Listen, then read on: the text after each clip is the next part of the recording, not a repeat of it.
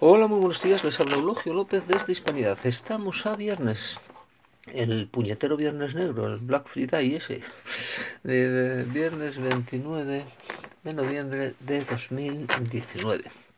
Dice, y ayer hemos vuelto a ver retratado la puñetera soberbia del nacionalismo vasco, ¿eh? la soberbia vasca que diría Ortega y Gasset, la soberbia del PNV que digo yo, unos años más tarde.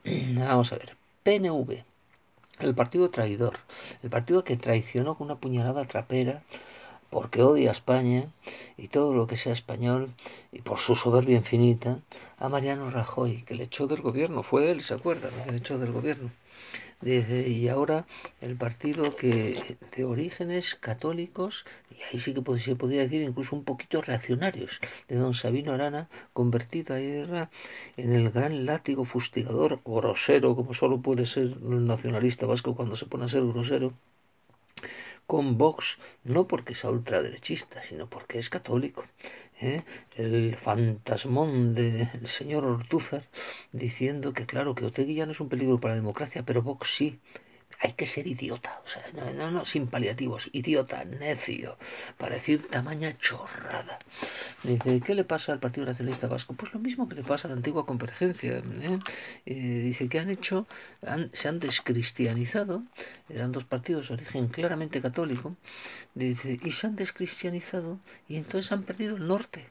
¿Eh? Y entonces han hecho del nacionalismo, como el hombre no puede vivir sin Dios, pues ha hecho del nacionalismo su religión. Eso es lo que les ha pasado. Bueno, pues bien, dice el Partido Nacionalista Vasco, como no, acompañado por los batasunos, es decir, por E.H. Bildu, eh, recuerden, a los hijos del a los padres del PNV le salieron hijos batasunos y tenía que suceder así.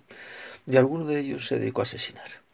Dice, entonces, dicen eh, PNV y Bildu que eh, en el Parlamento Vasco, que claro, que hay que cambiar las normas del juego. Y las normas del juego tienen que hacerse con bilateralidad. ¿eh? Dice, ya no dicen lo de Bilbao-Bruselas, porque Bruselas se han dado cuenta, igual que los nacionalistas catalanes, que es más centralista que nadie. Dice, pero, pero, además centralista europea. Pero ahora hablan de bilateralidad, o sea, Bilbao-Madrid, comprendes de tú a tú, de igual a igual. Hombre, el todo no puede negociar con la parte.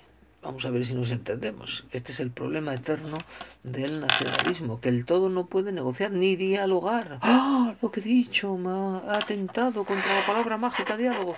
Pues sí, lo repito, el todo no puede dialogar con la parte. España no puede dialogar con Euskadi, como no puede dialogar con Cataluña, porque Cataluña y Euskadi son parte del todo llamado España. Dice, pero me preocupa más lo otro, ¿eh? Me preocupa además el nacionalismo convertido en religión. ¿eh? Dice, porque para ellos, para muchos nacionalistas vascos, moderados, burgueses, porque son más capitalistas que la una, les encanta la gran empresa, no la pequeña empresa, no la propiedad privada, sino la empresa privada y los mercados privados, que es distinto.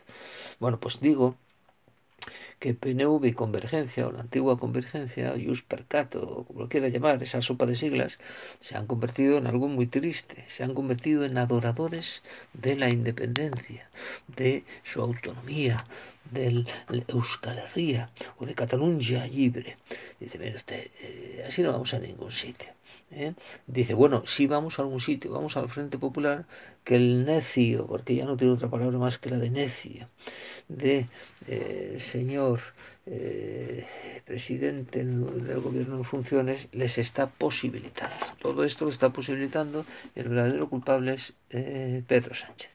Y Antonio Urtúzar, quito lo de idiota, porque efectivamente no, no dice nada, ya es un insulto sin más, pero la petulancia y la soberbia infinita de don eh, el señor Ortúzar, pues hombre, es que es para, es para reflexionar, es para reflexionar qué les está pasando a esta gente. Con esa gente, en primer lugar, no hay manera de dialogar nada no solo porque la parte no pueda dialogar con el todo o negociar con el todo, sino simplemente porque han convertido la independencia de Euskadi o la independencia de Cataluña en una religión. Y dice, y con todos mis respetos, ni el patriotismo vasco, ni el patriotismo catalán, ni tampoco el patriotismo español, ni el patriotismo europeo puede sustituir a Cristo.